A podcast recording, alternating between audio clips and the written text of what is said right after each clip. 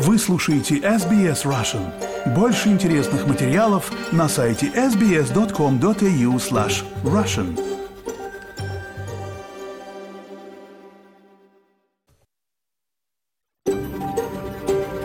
SBS, a world of difference. You're with SBS Russian on mobile, online and on radio. Вы слушаете SBS Russian на мобильных устройствах, в интернете и по радио.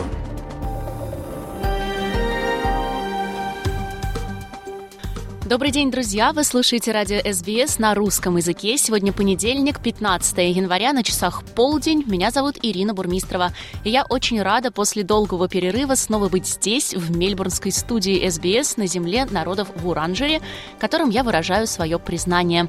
Я отдаю уважение коренным народам Земли, на которые мы вещаем и на которые вы слушаете эту программу, а также их прошлым, настоящим и будущим старейшинам. Сегодня у нас будет много спорта. В Мельбурне стартовал теннисный турнир Australian Open. Расскажу вам о нем. Чемпионка прошлого года из Беларуси Арина Соболенко пригласила русскоязычных жителей Австралии приходить на матчи. Приходите, поддерживайте, это очень важно. Я обожаю, когда есть, так сказать, свои родные люди на стадионе, и ты чувствуешь их поддержку, и это действительно помогает. В то же время в Катаре начался футбольный Кубок Азии, подробности о котором мы узнаем у нашего спортивного обозревателя Леонида Сандлера. Поговорим о пластике. Ученые подсчитали, что налог на пластик может принести Австралии около полутора миллиардов долларов в год. Также послушаем интервью Виктории Станкеевой с психологом из Сиднея Юлией Худовец о том, что такое синдром отложенной жизни. Они считают, что когда они переедут на большую землю, они начнут жить. И тогда уже случится вот эта вся жизнь, тогда они начнут радоваться, а сейчас они вот просто там вкалывают, терпят, и ничего хорошего-то, собственно, и не происходит. И послушаем песню рэпера Оксимирона, концерты которого совсем скоро пройдут в Австралии. Música Радио СБС на русском языке в прямом эфире. Меня зовут Ирина Бурмистрова. Работаю я для вас из студии в Мельбурне, где сейчас 12.16. И поговорим мы сейчас о пластике. Исследование Австралийского института показало, что налог на пластик может принести Австралии около полутора миллиардов долларов в год. Австралийцы потребляют 3,8 миллиона тонн пластика каждый год, нанося серьезный вред дикой природе, морским экосистемам и жизни людей. Подробности по материалам SBS News. Как утверждают эксперты, Австралия использует много пластика, говорит Джефф Спинкс, старший профессор инженерного факультета Университета Вулангонга.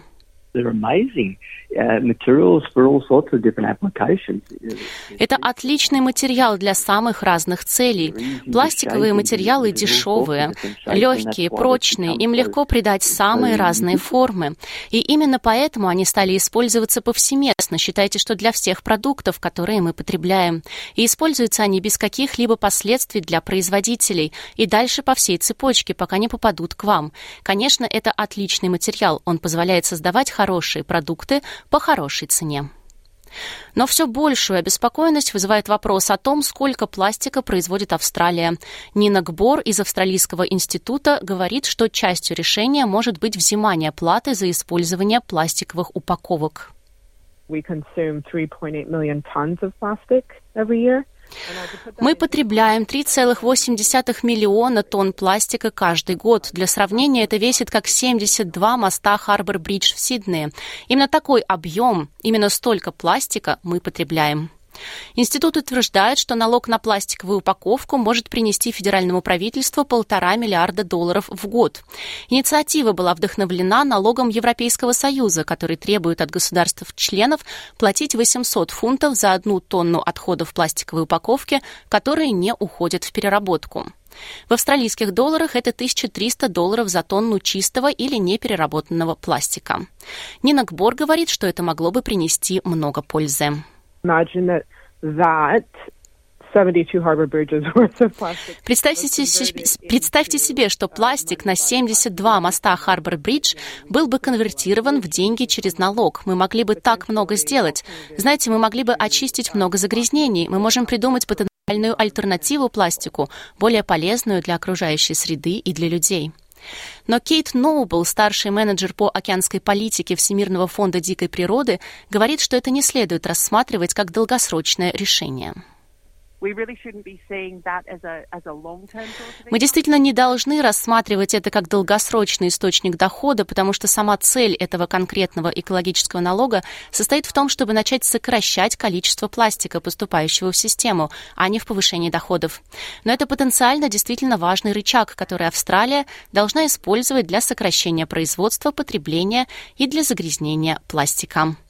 Она говорит, что сокращение использования пластика – это не только человеческая проблема, но и гораздо более широкая экологическая проблема. Uh, Большая часть пластика получается из ископаемого топлива, нефти и газа. Таким образом, мы используем огромное количество энергии и огромное количество ресурсов для изготовления пластика, срок службы которого составляет всего несколько секунд, минут или даже недель. Это огромные отходы. К сожалению, большое количество производимого пластика также попадает в окружающую среду, что наносит действительно серьезный удар дикой природе и морским экосистемам, включая травмы, травмы, болезни и даже, к сожалению, смерть. Мы также видим все больше тревожных доказательств негативного влияния пластикового загрязнения на здоровье человека. Итак, мы знаем, что оно оказывает влияние. Мы не знаем точно, какими будут долгосрочные последствия, но мы знаем, например, что микропластик уже присутствует в грудном молоке человека. Предприятия и потребители по-прежнему предпочитают использовать пластик. Кейт Нобл говорит, что из-за практичности пластика без него трудно жить. Пластик – это универсальный материал, и он действительно необходим в некоторых продуктах. Проблема в том, что мы разрешили использовать его для всего и везде, а это абсолютно неуместно. Поэтому вполне разумно ожидать, что мы будем использовать пластик в будущем. Но нам нужно убедиться, что мы используем его только там, где нам это абсолютно необходимо, что он предназначен для перепрофилирования и повторного использования снова и снова, и что когда он достигает конца своей жизни, мы знаем, как с ним поступать. Профессор Спинкс говорит, что сделать пластик более дружественным окружающей среде сложно и дорого.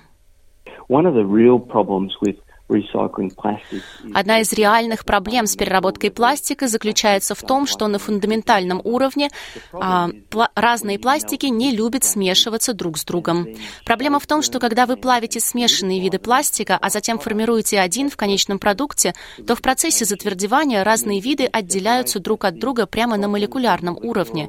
И когда они отделяются, между ними возникают границы. Таким образом, ваш конечный твердый продукт очень хрупок и, следовательно, менее менее полезен. Он говорит, что существует также недостаток информирования в области переработки отходов. Я думаю, что эта информация отсутствует. Когда я говорю о переработанном пластике, большинство людей весьма удивляются, что существует техническая проблема, связанная со, смешанным, со смешиванием пластика.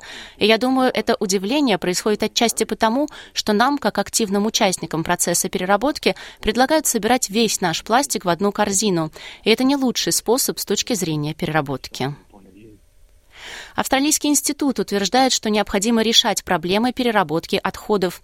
Они говорят, что мы, как страна, не достигаем всех поставленных целей и ежегодно перерабатываем менее пятой части пластиковых отходов. При этом ожидается, что к 2050 году потребление увеличивается более чем вдвое и составит почти 10 миллиардов тонн подготовлена по материалам Адрианы Уэйнсток для SBS News на русский язык, перевела и озвучила Ирина Бурмистрова для SBS Russian. Ну а теперь мы переходим к теме спорта. В Катаре стартовал Кубок Азии по футболу. В выходные там начался первый тур. Подробности у нашего спортивного обозревателя Леонида Сандлера. Вы слушаете SBS Russian. Добрый день, дорогие радиослушатели. Вы слушаете радио СБС на русском языке. С вами Леонид Сандлер. Несколько дней назад на опаленных солнцем зеленых газонах королевства Катар начался чемпионат Кубок Азии 2023 года по футболу. Да-да, вы не ослышались. Турнир называется Кубок Азии 2023 года. Почему так? Турнир вначале был должен состояться где-то полгода назад, в 2023 году в Китае. Но из-за того, что Китай придерживался нулевой политики с точки зрения коронавируса, он был отменен организаторами китайцами. И тогда новый тендер был назначен, победило королевство Катар. Катар хорошо известен в футбольных кругах. В 2022 году на полях Катара пришел очень успешный чемпионат мира по футболу, где наша команда, сборная Австралии, выступила очень неплохо. В серьезной борьбе уступила до 1-16 финала будущим чемпионам мира команде Аргентины под руководством легенды футбола Лионеля Месси. То есть Катар хорошо известен для Сокерус – и вот э, первый матч группы «Б», в которой принимают участие сборная Австралии, сборная Индии, сборная Узбекистана и сборная Сирии, наша команда встречалась с э, футболистами Индии. Футбол в Индии развивается довольно э, такими быстрыми шагами. Не такими быстрыми, как, конечно, шахматы, но тоже есть суперлига индийская, там крутятся большие деньги, приглашаются футболисты из разных стран мира. То есть сборная Индии, безусловно, усиливается. И нашей команде понадобилось приложить большие усилия в таком невыразительном матче. И мы смогли выиграть 2-0. 50 минут наша команда не могла открыть счет. И потом мы сумели забить гол, довольно хороший гол. И второй гол вскоре тоже был забит. Таким образом, 2-0 сборная Австралии с победой начала путь к потенциальной победе в Кубке Азии 23 года. Интересные факты в матче Австралия-Индия – Впервые женщина, 37-летняя японка, она обслуживала матч в качестве главного или главной судьи. И выглядела очень хорошо. На поле очень так строго судила матч. Никаких поблажек не было никому. Позволяла играть футболистам. То есть историческое событие. В чемпионате Кубки Азии женщина судила матч в качестве главного арбитра. Нынешние победители Кубка Азии, как говорится, defending champions, это хозяева турнира, команда Катара. В 2019 году в сенсационном стиле в финале победила фаворитом голубых самураев команду Японии 3-1. Команда Катара в данный момент является победителями Кубка Азии. Наша сборная в том же году сенсационно в четвертьфинале проиграла команде Объединенных Арабских Эмиратов. Конечно, приятно вспомнить 2015 год, когда сборная Австралии у себя дома победила в Кубке Азии. Говоря о соперничестве Австралии и Индии, последний раз эти обе команды сыграли в Кубке Азии в далеком 2011 году. И австралийцы победили с счетом 4-0. Сейчас мы победили 2-0. Победа есть победа. Три очка записаны, турнирной таблице. Несмотря на то, что мы не увидели супер игры, приятно, что старший тренер сборной Австралии Грайм Эрнольдс создает и создал уже новую команду, включил в команду множество молодых игроков из э, A-лиги, чемпионата Австралии по футболу. Ну, не только молодых, в том числе и людей, которые находятся в хорошей спортивной форме. Например, Бруно Фарнароли, ветеран команды моей любимой Мербен Виктори, он вышел на поле он является главным бомбардиром лиги, и он получил приглашение в сборную Австралии, что совершенно правильно. Говоря о уровне азиатского футбола, стоит отметить, что очень трудно забить голы. Уровень игры подрос всех команд. Так в нашей подгруппе, группе Б, Сирия и Узбекистан сыграли в первом матче 0-0. Также сыграли в ничью 0-0 Китай и Таджикистан. Сборная Катара, хозяева турнира, первом матче открытия обыграли сборную Ливана со счетом 3-0. Несомненно, сенсации какие-то еще будут на турнире преподнесены. Записные фавориты турнира, как всегда, сборная Японии, Кореи, Саудовской Аравии. Конечно, все мы хотим видеть красивую игру, голы, победы, очки. Но, как бы то ни было, со счетом 2-0 наши футболисты победили и лидируют в группе. Следующий матч сборной Австралии проведет 19 января в четверг со сборной Сирии. Такая довольно упорная команда. И если мы выиграем этот матч, мы досрочно выйдем из группы в стадию плей-офф. Говоря о болельщиках сборной Катара, они немножко удивляют своим отношением к своей команде. Когда Катар выиграл 2-0, многие болельщики покинули стадион, наверное, они уже поняли, что их команда выигрывает. Так и не увидев третий гол, который казарцы забили в дополнительное время, на стадионе присутствовало почти 50 тысяч человек. Довольно большое количество людей. Но вообще Кубок Азии – это, пожалуй, по популярности третий или четвертый спортивное соревнование в мире. Чемпионат мира по футболу, пожалуй, номер один. Олимпийские игры летние – это, пожалуй, два.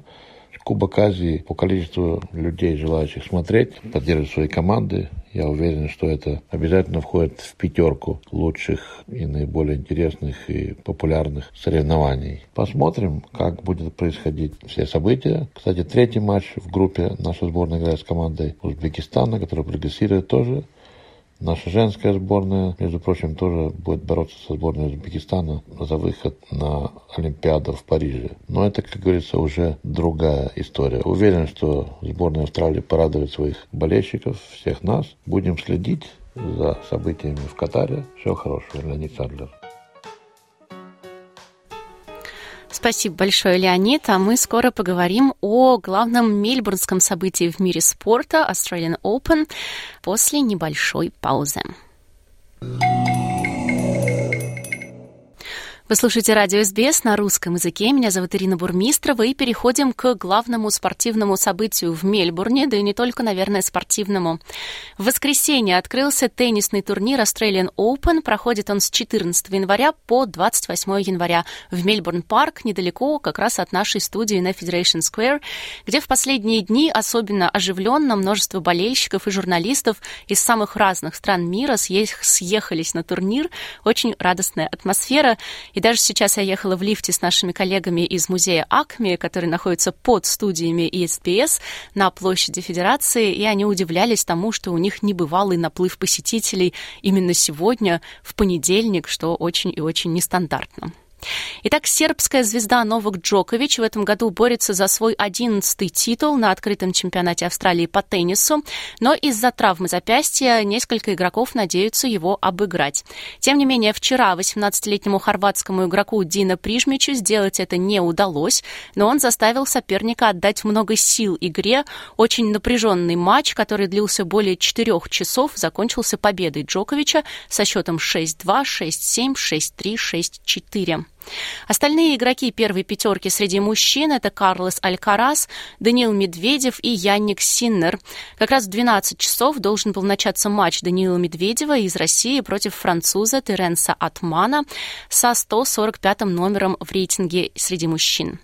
Медведев сейчас третья ракетка мира. Интересный год был у игрока. Он покинул Australian Open в прошлом году после третьего тура чемпионата и из-за этого выбыл из десятки лучших теннисистов мира.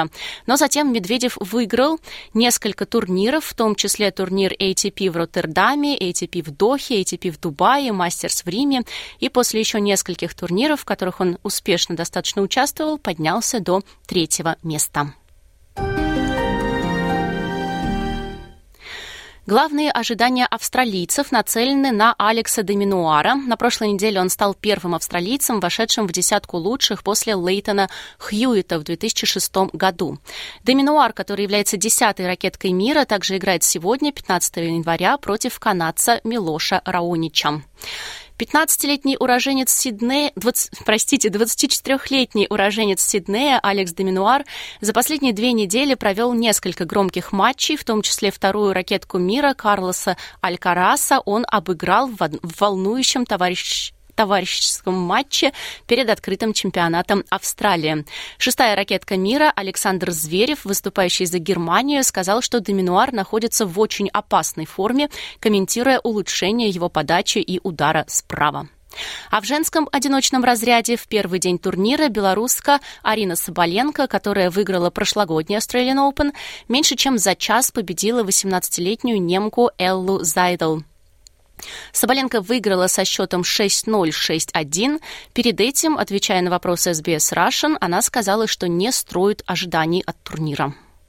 А, слушайте, на самом деле я уже давно не нахожусь ни в каких ожиданиях. Э, уже за столько лет в спорте ты понимаешь, что вообще ожидания, они зачастую не оправдываются, поэтому легче жить в моменте и просто делать свою работу и а, стараться а, сделать ее как можно лучше. Арина Соболенко также пригласила русскоязычных жителей Австралии поддержать спортсменку на соревнованиях.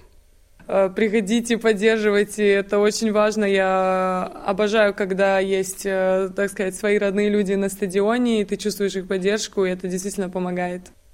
В следующий раз она сыграет против чешки Бренды Фрухвиртовой. Среди других русскоязычных фаворитов этого года среди мужчин выступают Андрей Рублев, Карен Хачанов, Александр Шевченко, Павел Котов и Раван Софиулин из России. Все они выступают без флага. Еще один россиянин, Аслан Карацев, отказался от выступления из-за травмы. В женской сетке выступит 11 россиянок, вторая ракетка мира в парном разряде Вероника Кудерметова, а также Дарья Касаткина, Людмила Самсонова, Екатерина Александрова, Анастасия Потапова, Алла Анна Блинкова, Мира Андреева, Анастасия Павлюченкова, Элина Авнесян, Анна Калинская и Диана Шнайдер. Надо сказать, что в этом году турнир Australian Open отличается от предыдущих. Он впервые открылся в воскресенье, а не в понедельник, поэтому длится дольше 15 дней. В дневной сессии число матчей сократили с трех до двух, чтобы избежать очень поздних завершений матчей. Матчи первого круга турнира в этом году идут три дня, а не два. А призовые составят 86 6,5 миллионов австралийских долларов, что на 10 миллионов долларов больше, чем в прошлом году. Мы продолжим следить за турниром и говорить с вами о нем. Ну а сейчас переходим к другим новостям. Мы послушаем мы сейчас интервью с владелицей небольшого бизнеса по изготовлению ароматизированных свечей под названием Coco Pearl. Зовут ее Анастасия Аверкиева. Виктория Станкеева поговорила с ней о том, как она пришла к этой идее создать свой проект и как местные рынки помогли с реализацией ее продукции. Слово Виктории Станкеевой. Я прочитала у вас в соцсетях, что вы изготавливаете ароматизированные свечи своими руками. Как вы пришли к этому бизнесу и как все началось с хобби или вы сразу решили строить настоящий бизнес? Сначала это однозначно было просто хобби. А, я даже когда была маленьким ребенком, я любила выливать свечки а, в спичечных коробочках маленьких, то есть мне это нравилось с самого начала. Позже, может быть, э, два года назад, даже я бы сказала уже три, а, я решила сделать свою свечку своими руками, только уже из более качественного продукта, ну, правильным образом, изучив это дело предварительно сделала пару свечей, зажгла, и они получились превосходными. А, подарила нескольким людям, и им очень, очень сильно понравилось. Я прочитала у вас, что вы используете смесь кокосового и соевого воска. Как вы пришли к этой угу. формуле? Сами ее изобрели или где-то учились именно этому? Изначально самого была идея создать самую-самую пахнущую свечку, которая будет действительно излучать много аромата, заполнять всю комнату, потому что когда я шла в магазин, покупала свечку сама за 40 долларов, за 50, она не была достаточно ароматная. А через там 10 часов после горения, например, аромат уже пропадал, и ну, его не было. Что, что меня тоже сподвигло на изучение этой темы как и что влияет на свечку и как можно это улучшить, изменить. И еще вы используете деревянные фитили, а вот то, что продается в магазинах, там какие? Там они обычно используют uh, cotton wicks, uh, на русском это uh, из, помогите мне, uh, Вата. Из, хлоп, из хлопка, да. из вата, да. А мы используем деревянные. У них немного особенный звук, когда они горят, они потрескивают, и получается создается атмосфера камина но с ними тоже было намного сложнее, чем с обыкновенными фитильками, потому что они иногда не горят, и если подобрать неправильный деревянный фитилек, то он будет не того размера и будет слишком сильно коптиться. Вы попробовали подарить своим знакомым, а потом как вы нашли первых клиентов? Первых клиентов я нашла на маркет. То есть первый, первый свой опыт я провела на Roselle Market – После этого я пошла на Glebe Market. И там я находила своих первых покупателей, первых людей, и знакомства.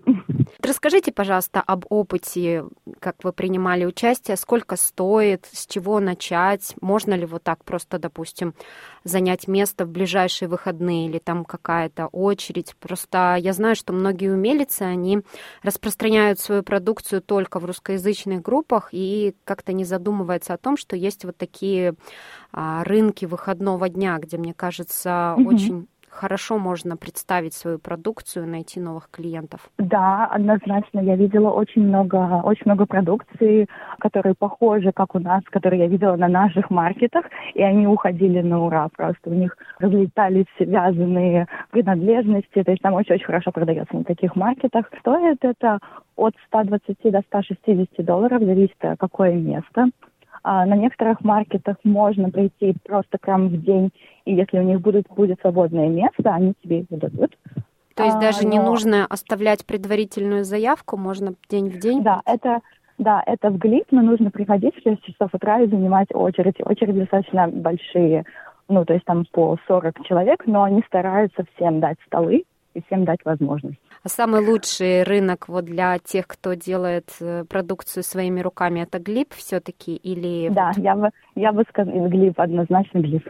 А, я также продаю, продавала на Бандае, но на Бандае это более как туристическое место, и люди хоть любят там посмотреть на вещи, потрогать, но не купить. Да, очень интересно. А как вы продвигаетесь онлайн? Расскажите, может быть, кто-то, кто сейчас нас слушает, тоже ваши сове... воспользуется вашими советами. Онлайн я начала работать э, с Лерой. Она помогает мне вести мой Инстаграм, социальную сеть э, сейчас. Это, это вот случилось недавно, и я уже вижу большие сдвиги в своей работе, так как у меня пошло очень много заказов, люди действительно меня вспоминают, потому что онлайн это очень-очень сложно продавать, намного сложнее, чем на маркете лицом к лицу, к людям. Лера, это ваш помощник в социальных сетях, она из Австралии да. или? Да.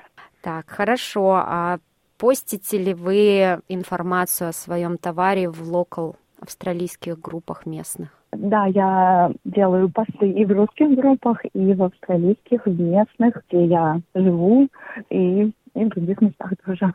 И где лучше всего результаты, откуда приходят клиенты? Честно, по-разному. Отовсюду я также делаю рекламу на Фейсбуке. Много раз, я бы не сказала, я не знаю, какой канал а, больше продвигает, но пока все так ровненько, по чуть-чуть помогают. Анастасия, я вот много раз слышала такую версию, что заниматься бизнесом в Австралии очень рискованно, потому что э, цены на жилье очень высокие, и если только бизнесом заниматься, не иметь дополнительного заработка, то практически не проживешь. Вот согласны ли вы с этим, или все-таки вы считаете, что можно создать бизнес, который будет оплачивать э, еженедельные платежи и еще оставлять там какие-то накопления? Смотря какой бизнес, конечно же, но я именно выбрала свечки, потому что этот продукт, он не, а, он не портится, и если он стоит на полке, он, он не дает время его продать. То есть я поэтому именно выбрала работать с таким продуктом. Я считаю, что должна быть хотя бы, что, что удобно в Австралии, можно иметь какую-то part-time работу, работу частичную заним, занятость и заниматься своим делом. А так полностью, ну, ну смотря, смотря кому как. Спасибо большое, Виктория. Я напомню, что это было интервью Виктории Станкеевой с создательницей бизнеса Coco Pearl Анастасией Аверкиевой. Радио СБС на русском языке в прямом эфире. Наконец-то здесь в, прямой, в студии прямого эфира я сижу. Очень скучала, поэтому, честно вам скажу, за весь год своего декретного отпуска. Сейчас у нас впереди еще одно интервью Виктории Станкеевой, на этот раз с психологом из Сиднея и психотерапевтом Юлией Худовец. И поговорили они о том, что такое синдром отложенной жизни. Давайте послушаем.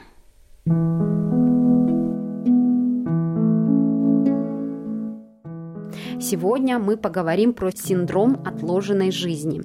И для этого разговора мы пригласили в студию SBS Russian психотерапевта из Сиднея Юлию Худовец. Юлия, здравствуйте. Здравствуйте, Виктория. Здравствуйте, уважаемые слушатели. Расскажите, что же это такое отложенная жизнь и какие факторы вызывают этот синдром? Синдром отложенной жизни такое понятие недавно относительно ввелось в психологию. Российский психолог а, наблюдал а, этот э, синдром у людей, которые живут на севере, работают много там, а потом они считают, что когда они переедут на большую землю, они начнут жить. И тогда уже случится вот эта вся жизнь, тогда они начнут радоваться, а сейчас они вот просто там вкалывают, терпят, и ничего хорошего-то, собственно, и не происходит. Поэтому можно сказать, что синдром отложенной жизни – это когда я что-то хочу, могу, но не делаю. И он возникает у людей на фоне их установок, детских, возможно, потому что я думаю, что многие из наших э, слушателей, и у меня в конце концов такое было, когда были антресоли, и был сервант, когда в этом серванте стояла красивый сервиз, э, который мы доставали там по праздникам только, либо какие-то там, не знаю, платья, а, еще что-то, когда вот оно, что-то, какое-то событие случится, тогда это можно одеть, с одной стороны. То есть это то, что мы видим. С другой стороны, он еще возникает э, тоже в связи с убеждениями и установками, которые дают нам родители, что ну вот в школе отучишься, тогда вот будешь что-то делать. А в, в институте отучишься, тогда вот начнешь жить. Там замуж выйдешь, не знаю, на пенсию выйдешь, вот тогда и, мне кажется, даже сейчас до сих пор еще существует такая не знаю, не поговорка, но что вот на пенсию выйду, тогда заживу. Вот тогда вот, вот эта отложенная жизнь, она и есть. И часто это случается, с одной стороны, с неуверенностью а, в себе, это могут быть а, страхи, как я говорила, убеждения уже какие-то, а с другой стороны, это тоже тоннельное такое мышление, когда Э, люди зациклены на какой-то одной идее, и кажется, что осуществив вот именно эту идею, осуществится их жизнь, и тогда они начнут не писать черновик жизненный, а жить жизнь. Хотя жизнь, вот она сейчас протекает. Есть ли различия между прокрастинацией, депрессией и другими состояниями? Как я говорила, а, здесь именно синдром отложенной жизни характеризуется тем, что я а, могу это делать, хочу это делать, но не делаю. А, в прокрастинации я, ну, можно сказать, что это я откладываю, потому что там я чего-то боюсь, но мне надо это сделать, то есть я в конце концов, скорее всего, это сделаю. А при депрессии жизнь не радует, и здесь просто у людей нет сил а, что-либо делать, что-либо осуществлять. Поэтому, конечно, они отличаются, эти состояния, они разные совершенно. И подходы для того, чтобы их э, убирать, э, не скажу, что как-то лечить, да, потому что психологи все-таки не лечат, а помогают преодолеть что-то. Вот чтобы преодолеть это состояние, они, подходы будут разные, будут разные методы, и при депрессивном состоянии а, часто принимают медикаментозную поддержку, хотя вот эта вот отложенная жизнь, она может привести в итоге к депрессиям, довольно тяжелым, и поэтому, если а, есть такое состояние или вы наблюдаете у кого-то, лучше отследить его, помочь человеку, может быть, что-то посоветовать, для того, чтобы справиться, для того, чтобы не было именно вот этой уже клинической депрессии. А влияет современная жизнь, ну, то, как сейчас все быстро меняется, на развитие синдрома отлаженной жизни? Э, я бы сказала, что нет, потому что по моему какому-то вот я анализировала этот вопрос и подумала, что, в принципе, может быть, даже в какой-то степени религия тоже влияет на то, что у людей появляется у некоторых людей появляется синдром отложенной жизни, потому что здесь я вроде как не живу, а мучаюсь, а когда я вознесусь на небеса, к, к Богу, вот там начнется настоящая жизнь. И, на мой взгляд, э, сильно именно современная жизнь не влияет, Хоть, э, может быть, современная жизнь немножко подгоняет на то, чтобы нас, нам, наоборот, как бы жить начинать, потому что сейчас э, много подкастов, много информации про психологию, и люди уже начинают осуществлять свои какие-то желания, с одной стороны. И я еще э, смотрела статистику, что к синдрому отложенной жизни склонны люди от 20 до 45 лет. А когда кажется, что жизнь, вся, вся жизнь еще впереди, что времени еще много-много-много, а когда нету возможного страха смерти, то есть это тоже еще такой вот важный момент. А после 40 наступает кризис э, среднего возраста, и уже понимаешь, что время уходит, жизнь проходит, тогда вот ты начинаешь осуществлять э, какие-то свои желания. С одной стороны, главное здесь не начинать себя ругать то, что упущено время. Это тоже опыт, накопленный опыт можно применять для того, чтобы а, начинать осуществлять то, что хотелось раньше. И последний вопрос. Какие стратегии можно применять для преодоления синдрома отложенной жизни? Надо прислушиваться к себе, начинать, надо понимать свои эмоции, что стоит э, за тем, что я откладываю жизнь, какие может быть, страхи, может быть, какие-то другие эмоции и чувства стоят. И опять же, надо понимать свои желания, тоже отслеживать их и понимать, как их осуществить, и, может быть, э, не бояться что-то ставить, может быть, с одной стороны амбициозно, но с другой стороны еще и э, достижимо. И начинать себя хвалить за то, что я потихоньку к этому иду. Праздновать а, маленькие победы каждого шага очень важно, очень полезно для мозга, для построения нейронных связей и выработки дофамина, который, наоборот, нас стимулирует вот это, к этой деятельности. Поэтому синдром отложенной жизни – это не медицинское название, я хочу сказать сразу. Такого, такой болезни нету. Это состояние, но это состояние, которое помогает нам тоже в том числе а, посмотреть, от чего именно мы хотим, какое, где наше счастье и к чему нам стремиться. Этим можно тоже пользоваться. Юлия, спасибо большое. У нас в гостях была психотерапевт из Сиднея Юлия Худовец. Обращаю ваше внимание на то, что мы не даем никаких рекомендаций. Если вам нужна помощь психолога или психотерапевта, обязательно обратитесь напрямую за консультацией к специалисту. Спасибо, Виктория. Спасибо большое, Виктория и Юлия. Очень интересно. Мне лично тема этого разговора напомнила о песне рэпера Оксимирона, которая называется «Непрожитая жизнь» с альбома «Красота и уродство». И мы эту песню совсем скоро послушаем со слушателями прямого эфира. К сожалению, в подкасты мы ее выложить не можем. Туда выходит немножко сокращенная версия программы, потому что существуют авторские права и все остальное. Но если вы слушаете нас в подкастах, тоже можете найти и посмотреть. Между прочим, совсем Совсем скоро в Австралии пройдут концерты Оксимирона 21 января, то есть уже в это воскресенье он выступит в Мельбурне на площадке 170 Russell Street и 23 января в Сиднее на площадке Mary's Underground. Но я напомню, что Оксимирон после начала войны отменил свои выступления в России, уехал и дал несколько концертов в поддержку украинских беженцев. В прошлом году Октябрьский районный суд Петербурга назначил Оксимирону штраф в размере 70 тысяч рублей административного дела по призыву к нарушению территориальной целостности Российской Федерации. А ранее на рэпера пожаловалась глава Лиги безопасного интернета Екатерина Мизулева, Мизулина, усмотревшая признаки экстремизма и в композиции «Ойда» из-за из-за строчки «Ингрия будет свободной». Она считает, что в песне содержатся призывы отделить Санкт-Петербург от России. Но певец ответил ей в песенном формате. Если захотите, посмотрите такую а песню мы ставить в эфир, конечно же, не можем. По-моему, там есть какая-то нецензурная лексика. А я с вами на этом прощаюсь. Сегодня в эфире для вас работали Ирина Бурмистрова и Лера Швец. Пожалуйста, слушайте нас в подкастах. Каждый день там выходят выпуски новостей Австралии и мира.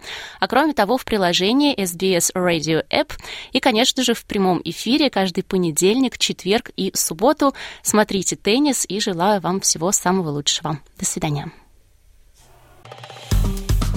Поставьте лайк, поделитесь, комментируйте. SBS Russian в Фейсбуке.